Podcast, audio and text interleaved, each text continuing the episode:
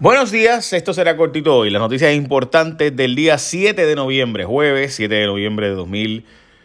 Eh, bueno, faltan 20 días para miércoles de Acción de Gracia. Este, bueno, jueves obviamente, pero pues, qué cool.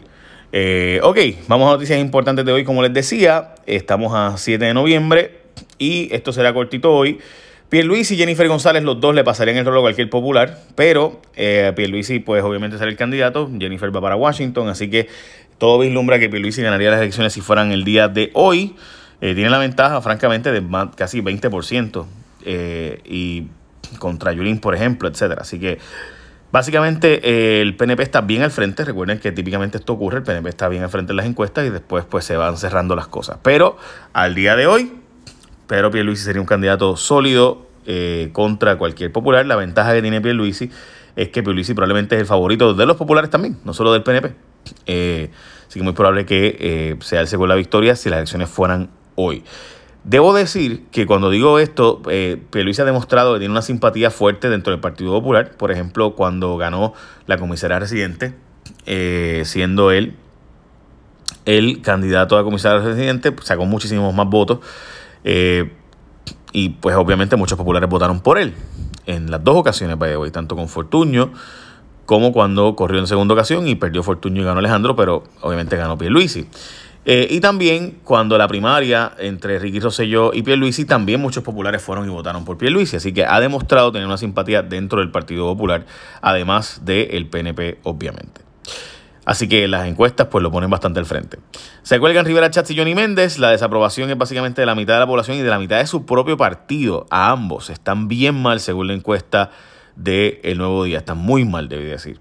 Bueno, la gente de asctucompulsorio.com puedes entrar y hacer todo ahora a través de www.asctucompulsorio.com y lo haces así de, de sencillo. O sea, tú vas, entras a la página, tuviste el accidente y desde ahí mismo puedes subir toda la información, querella, toda la información que tú necesites, o sea, tu ID, el ID del carro, eh, las fotos del accidente, videos, etcétera, todo lo subes de inmediato, los documentos y demás, no tienes que ir a un centro de servicio, si quieres ir a un centro de servicio puedes ir y sacar hasta la cita también en www.asctucompulsorio.com, pero es bien cool porque todo lo tienes que hacer, no tienes que estar viendo a la otra persona ni compartir nada de eso, todo lo puedes hacer online, todo el proceso, subir los documentos, subir la información que necesitas y la gente de asctucompulsorio.com te paga el mismo día con cheque o con depósito directo según el asunto. Así que aprovecha y hazlo todo a través de www.asccompulsorio.com. Pero tienes que escoger ASC como tu seguro compulsorio cuando vayas a escoger de nuevo a tu seguro compulsorio en tu vehículo. Por la puerta ancha, Wanda Vázquez y Jennifer González, según la encuesta del Nuevo Día, son las dos personas que mejor posición tienen positiva. De 37% de la población, 35% sacó y por si acaso. Los federales vuelven a llevarse a Abel Nazario. Él explicó que se puso hasta los mismos calzoncillos, ropa y camisa para que cuando salga bien, pues salga y pueda salir con la misma ropa eh, y demás, y que las imputaciones en su contra eran falsas.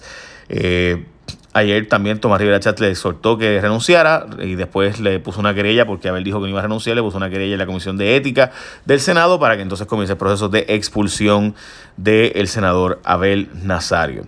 Bebo Pérez fue seleccionado como el mejor jugador defensivo. Mire, antes de pasar con Bebo Pérez, eh, Abel Nazario, francamente, es una de esas... Mire, eso de que él quería ser presidente del Senado y él hizo todo lo que hizo porque él tenía estos empleados que le hacían el trabajo político trabajo de, para conseguirse presidente del Senado contra Rivera Chats. Ustedes recordarán que fue para Ricky Rosselló, quien ayudó a Ricky, fue Abel, y parte de lo que querían era lograr conseguir el Senado para que no fuera Tomás Rivera Chats el competidor de Luis Fortuño. Se recordarán ustedes cuando Luis Fortuño fue gobernador, que Rivera Chats era como la oposición.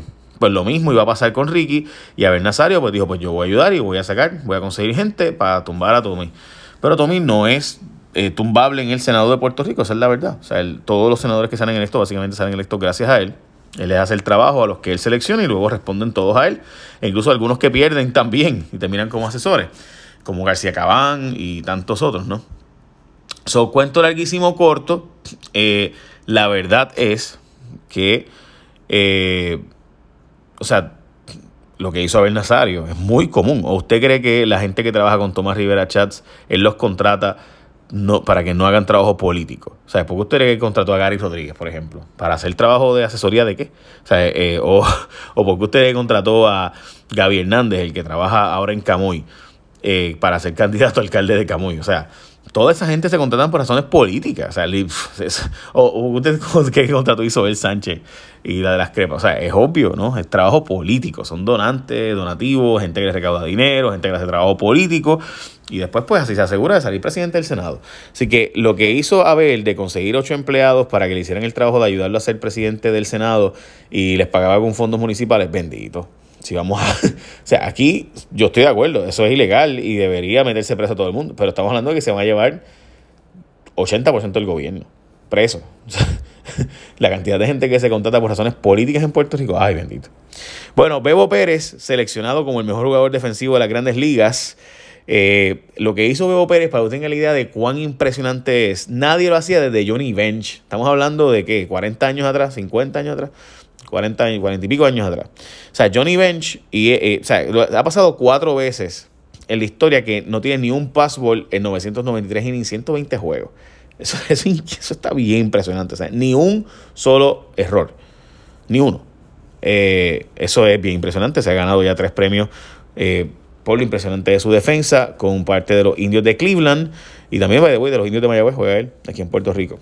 Bueno, la gobernadora desafió a Tomás Rivera Chats con nombramiento de juez. Estamos hablando de que Wanda Vázquez nombró a un juez superior para que sea juez apelativo y Rivera Chats le dijo que no va a tener los votos, pero ella dijo que no lo va a retirar el nombramiento y que Rivera Chats pues haga lo que tenga que hacer. Eh, este juez, el juez eh, Vázquez Santiesteban, Héctor Vázquez Santiesteban, fue un juez que, según el vocero, fue denunciado por actos eh, extraños y los, los federales estuvieron investigándolos por supuestamente fallar en contra del Departamento de Justicia a favor de unos narcos en varios casos. Pero la gobernadora lo va a ascender como quiera y Rivera dijo que pues no tiene los votos y lo va a colgar. Y finalmente eh, hay un montón de casos de, eh, de lo que sería negligencia médica, según se denuncia, y demandas y demás de un doctor. Lo que para mí es increíble es que no hay dinero para contratar a una persona full time que trabaje en la Junta de Licenciamiento y Disciplina Médica. O sea, quien supervisa a los médicos en Puerto Rico, gente, es una persona que es una abogada, que es part-time, dos días a la semana. Y esa es la persona que supervisa la calidad de trabajo de los médicos.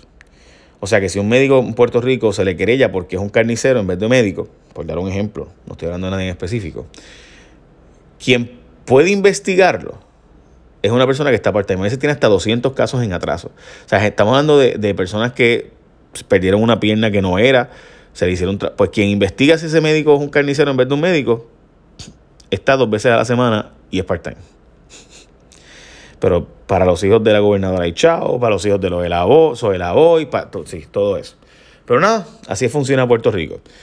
Recuerda entrar a www.asctucompulsorio.com para toda la información que necesitas sobre tu seguro compulsorio y cuando vayas a coger tu seguro compulsorio, escogete ASC para que sea todo más fácil. Tu compulsorio. Echa la bendición, gente. Buen día.